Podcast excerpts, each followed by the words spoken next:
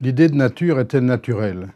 Est-ce que toutes les sociétés du monde ont les mêmes conceptions de la nature? C'est ce que nous allons développer maintenant. Ces plantes, ces, animaux, sont des espèces qui sont apparues à la surface de la Terre longtemps avant l'espèce humaine. On peut donc considérer qu'elles sont naturelles. Elles ont une existence intrinsèque qui ne doit rien à l'existence de l'homme. Cette forêt, apparemment, est elle aussi constituée d'espèces, le chêne, bien antérieures à l'homme?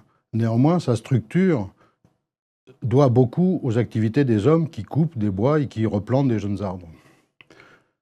Plus encore, ces paysages résultent de l'action d'innombrables générations de paysans qui ont transformé la végétation, qui ont introduit des espèces, qui l'ont déplacée et qui ont donc façonné ces écosystèmes.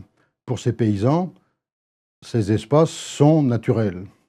Au contraire, pour l'écologue, qui n'y prêtera qu'un intérêt distant, ils sont presque artificiels. Pour l'ethnoécologue, enfin, ces espaces qu'il va appeler des agroécosystèmes sont l'objet même de son, de son travail quotidien. On voit donc que dans une communauté, différents acteurs vont avoir différentes perceptions, différentes compréhensions de l'espace naturel.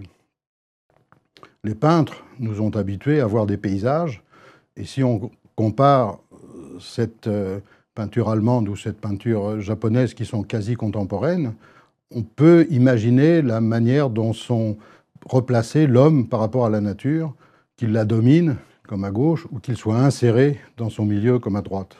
On peut donc imaginer que les différentes sociétés du monde ont une conception différente de la nature.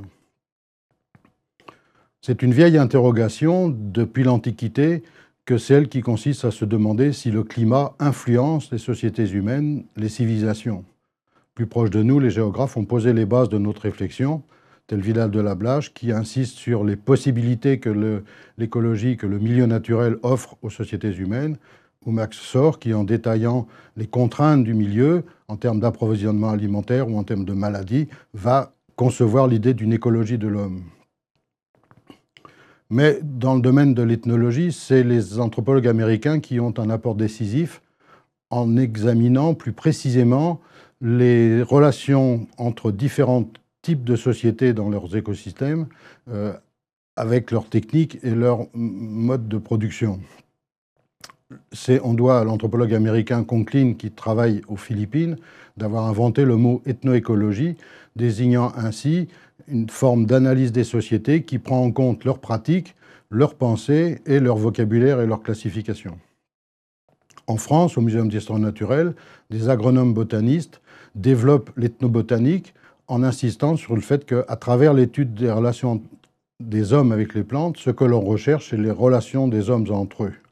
Jacques Barrault introduit l'ethnoécologie telle qu'elle est développée par Conklin, nous, nous l'apporte et développe donc une recherche des sociétés humaines, de leurs pratiques, en prenant en compte leurs connaissances sur le milieu naturel.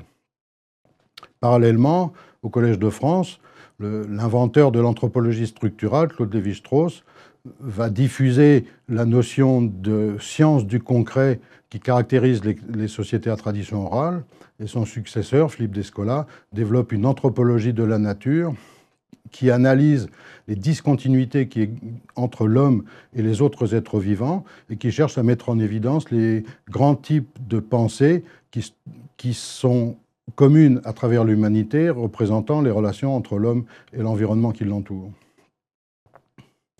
On voit donc que chaque société humaine a sa propre conception de la nature, d'une part, la nature, l'environnement sont interprétés, pensés et donnent lieu à des représentations. C'est l'objet de l'anthropologie de l'environnement.